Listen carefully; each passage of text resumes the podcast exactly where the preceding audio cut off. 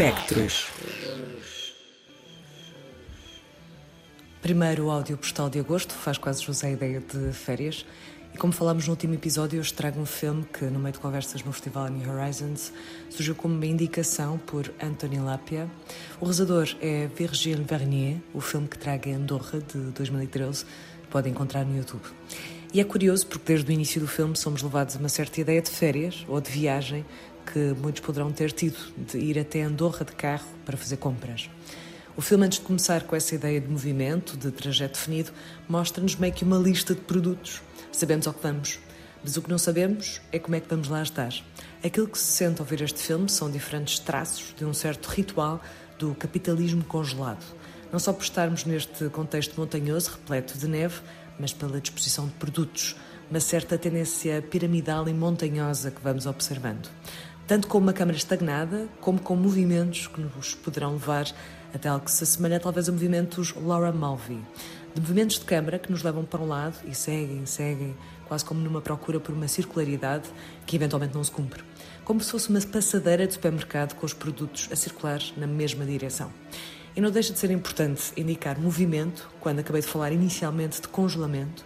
Parece um paradoxo, uma contradição, mas acho que é isso mesmo que é trazido neste retrato de espaço, de um tempo que, na sua continuidade, parece estar estagnado. Esta dicotomia estagnação-continuação é realçada pela abordagem aparentemente geral de disposição de produtos e também de indivíduos, acompanhado por uma estratégia sonora que vai alternando entre ambiências sonoras de repetição de notas para breves alterações a esse modelo da repetição, eventualmente registros de som local, com vozes, esses fantasmas do humano, que culmina numa pura abordagem de ficção científica diferentes atmosferas que nos vão tanto aproximando de uma ideia de real como uma ideia de transformação que nos leva à conclusão de que o som realmente alterna e modela a nossa percepção de imagem.